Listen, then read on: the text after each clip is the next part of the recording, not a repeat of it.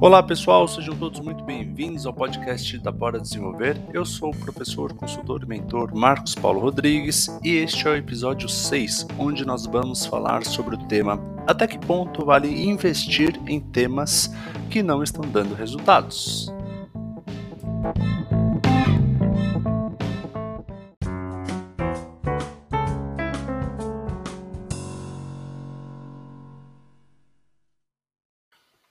Olá pessoal, um grande prazer novamente. Vamos começar este episódio onde eu estou trazendo um tema muito importante para vocês, porque eu lido com várias pessoas, né?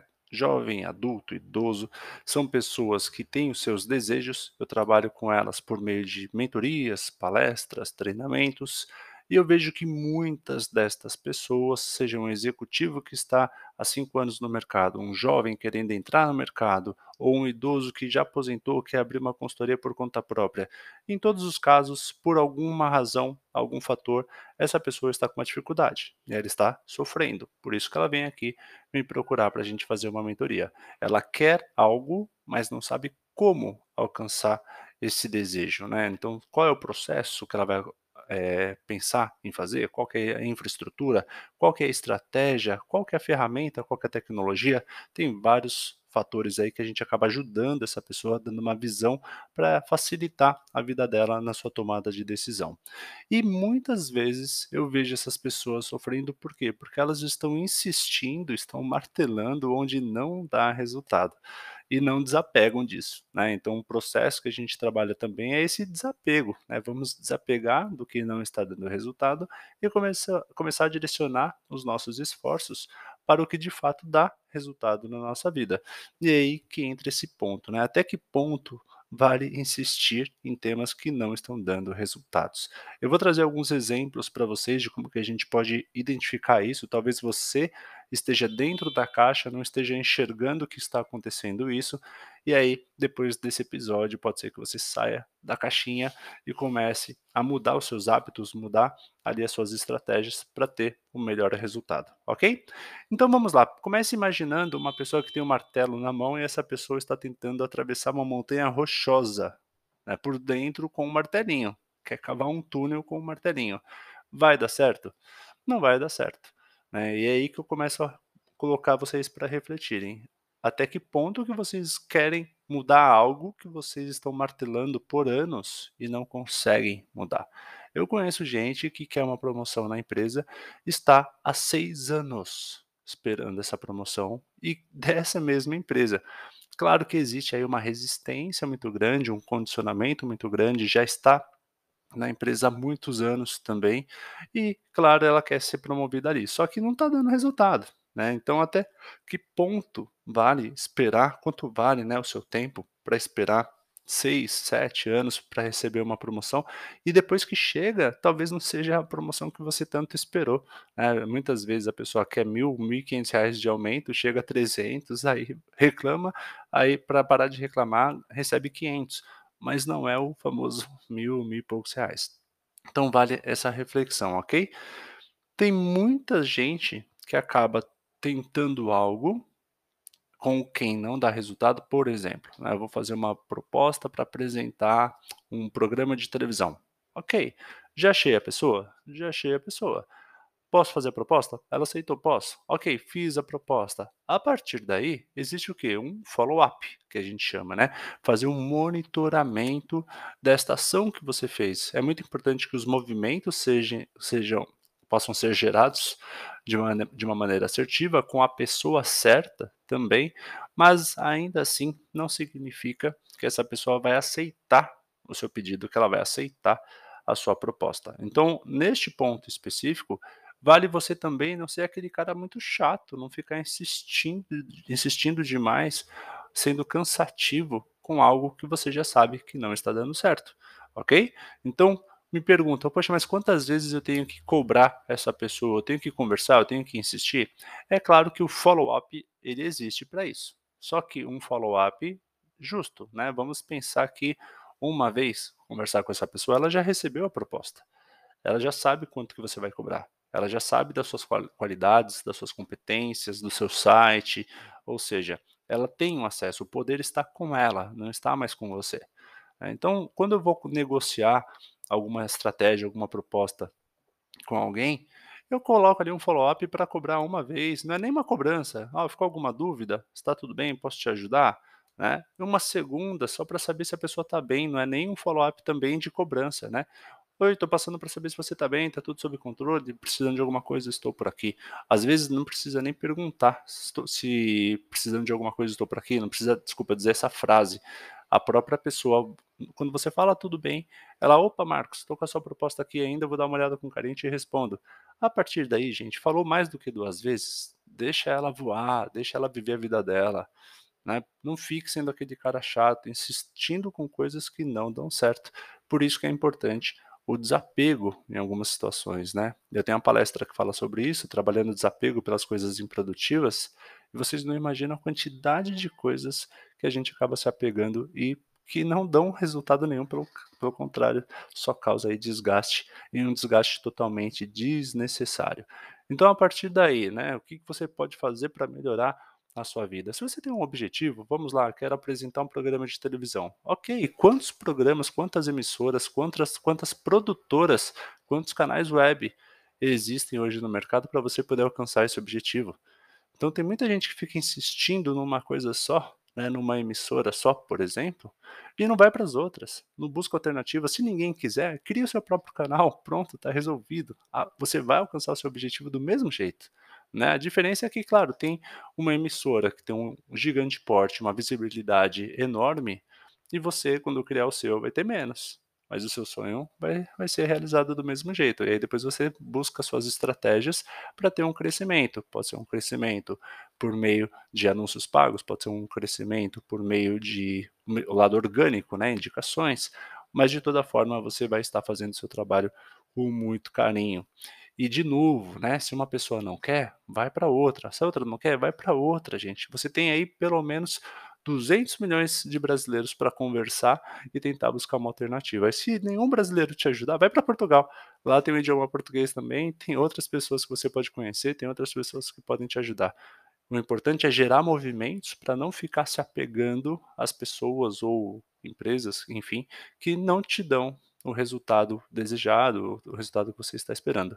O importante é que você está fazendo a sua parte, né, você está indo atrás dos seus objetivos e existem N rotas diferentes para que você possa traçar a melhor estratégia. Tudo bem até aqui? Estão refletindo? Espero que sim. Outro ponto importante para trabalhar na sua reflexão é a questão do seu tempo, né.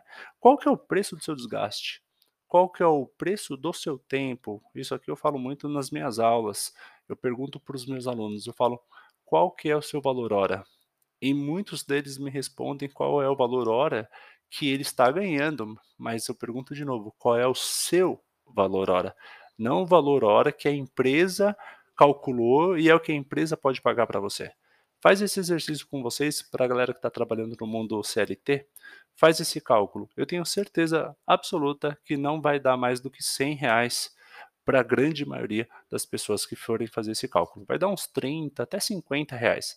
Ah, mas tem os benefícios. Pode colocar tudo. Coloca todos os benefícios possíveis, não vai passar de 100.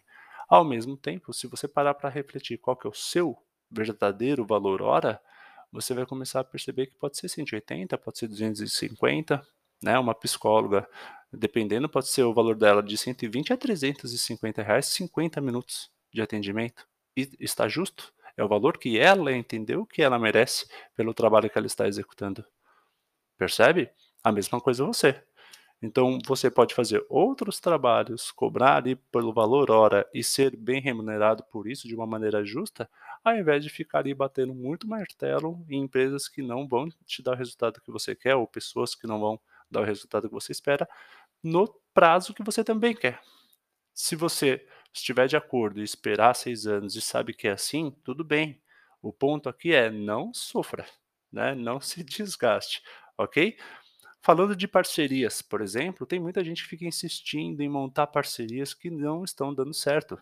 É o tipo da parceria que só você trabalha, só você indica o cara, só você busca uma reunião, só você age para ter ali essa soli essa solidez, né, nessa parceria para que ela fique mais concreta. Só que vale lembrar que a parceria ganha-ganha, Né? Então, da mesma forma que você está entrando em contato, o cara também tem que entrar em contato com você, ambos têm que fazer reuniões, ambos têm que ser parceiros para que vire ali uma conexão bacana e que ambos ganhem. Agora, se parcerias são direcionadas só para uma pessoa ganhar e a outra não, qual é o sentido que está fazendo essa parceria? Né? Então é muito importante que ambos estejam sempre conectados, sempre trabalhando em reuniões, sempre alinhando os próximos passos. Não significa que precisam conversar toda semana, mas, por exemplo, alinhou. Marcos, olha, até agora tudo bem, já estou com sua proposta. Para esse ano, o tema já encerrou, a gente não vai dar andamento nesse tema, vamos falar no ano que vem. E está tudo bem, estamos alinhados, a parceria continua existindo. Percebe? Porque estamos alinhados com as atividades, estamos alinhados com os prazos, isso é muito importante. Agora, se você fica lá falando, né, eu brinco muito com esse tema nas palestras, com os alunos também, eu falo, se você fica falando com um espantalho, né, com uma porta, que jeito que você vai ter resultado? Porque você fica lá insistindo, insistindo, insistindo, o espantalho está lá, ele não vai falar, ele não vai reagir. Ou tem muita gente que eu vejo também que é passiva, né? Passiva até demais. Então você precisa falar para a pessoa agir. É, isso, vamos dar um exemplo aqui genérico, tá? Não estou falando que são todos, mas quantas vezes a sua gerente de banco entrou em contato com você ou o seu gerente de banco realmente entrou em contato com você para conversar, para tirar uma dúvida, para dar uma orientação por semana? Não, não existe, né, gente? Pelo menos na minha experiência, não existe. Você precisa ter um problema para falar com ela, para ela tomar uma ação para resolver o seu problema. Então, todas as vezes você precisa entrar em contato, você precisa fazer uma ação para orientar. E quando ela entra em contato, muitas vezes é para vender, não é para ser parceira. Né? Ela precisa bater meta lá, acaba entrando em contato para tentar vender algo, tentar vender algum pacote. Então, por que, que outras empresas acabam tendo mais vantagem? Porque o cliente está sendo cuidado, o parceiro está sendo cuidado, ambos estão juntos nessa jornada, ou seja, é ganha, ganha, ok? Falando de fornecedores, fornecedores é a mesma coisa. Se um fornecedor ele não está sendo parceiro com você, se ele não está fazendo um preço justo, se ele não está entregando o que ele prometeu, se ele, se ele não está cumprindo os prazos, ou se ele está atrasando até para fazer uma proposta, conheço gente que demora para fazer uma simples proposta, já não é mais parceiro, já não está sendo mais um fornecedor. Então por que, que você ainda está pegado a ele? Será que ele realmente só ele tem esse produto? Será que só ele consegue representar esse produto ou esse serviço aqui no Brasil? Não tem mais ninguém que você possa conversar? Então é importante que você faça também uma gestão aí de fornecedores. E se o fornecedor não estiver te ajudando, pula, simplesmente pula. Quantos fornecedores eu já pedi uma proposta, o cara demorou 10 dias para me entregar uma proposta, quando ele entregou, eu já tinha feito serviço. Entendeu? Isso é muito importante. E também trago essa reflexão para você, né? Você também é um fornecedor, você também é um parceiro. Então, tem muita gente querendo ser seu parceiro, querendo entrar em contato com você, está te pedindo uma proposta, e aí, você está sendo competente, está sendo profissional, está entregando o que você está prometendo? Tudo isso é muito importante também para que não te pulem. Né? É um jogo de vice-versa aqui de reflexão, ok? E para finalizar, eu trabalho aqui também muita reflexão com seus relacionamentos próximos, né? Estamos falando de amigos, estamos falando de relacionamentos amorosos, estamos falando de família. Você é a pessoa que tem que ficar ali insistindo para manter a amizade? Você é a pessoa que tem que ficar ligando? É você que age, né? Tá tendo uma troca aí? A pessoa liga para você preocupada com você, querendo saber como é que você tá, está tudo bem? Claro que não dá para a gente também atender todo mundo, né? Que, que a gente quer. Por isso que existe ali os relacionamentos próximos. Agora, se você entende que você considera uma pessoa como um grande amigo ou uma grande amiga, só que só você fica ali entrando em contato, faz um teste, para de falar seis meses. Vamos ver se em algum período aí a pessoa vai se importar com você também se não tem alguma coisa errada, né? Não está sendo ali uma troca, uma troca gostosa de viver, né? Uma experiência gostosa de viver. Então você fica insistindo muito para manter uma amizade que na verdade você é o amigo, né? Você está fazendo esse papel da amizade e não tem essa troca. Hum, eu vejo muita gente também insistindo, né, em conquistar uma pessoa, insistindo em conquistar ali, ter ali essa pessoa como um possível namorado ou namorada, mas o ponto em questão é até que ponto vale insistir? qual que é a relação de troca também, né, até que ponto que a outra pessoa quer ser conquistada, ok, quer ser conquistada, mas até que ponto vai ficar insistindo para conquistar essa pessoa? Isso também acaba cansando, né, cansa você e cansa ela, porque se se não querem, se né, quando um dos 2 não querem, não tem como funcionar.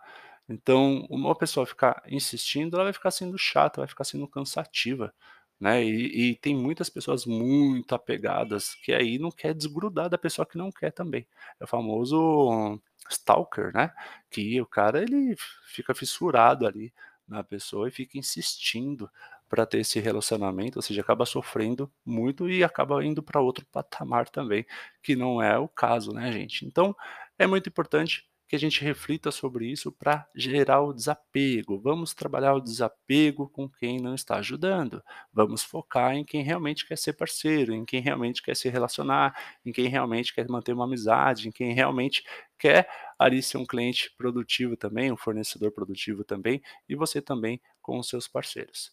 Beleza? Espero que toda essa fala tenha trabalhado muito a reflexão para você olhar dentro da sua caixa e começar a sair dela também, vamos olhar fora da caixa para que vocês possam, claro, ser cada vez mais assertivos nas suas tomadas de decisões. Um grande abraço, beijo no coração e até o próximo episódio. Tchau.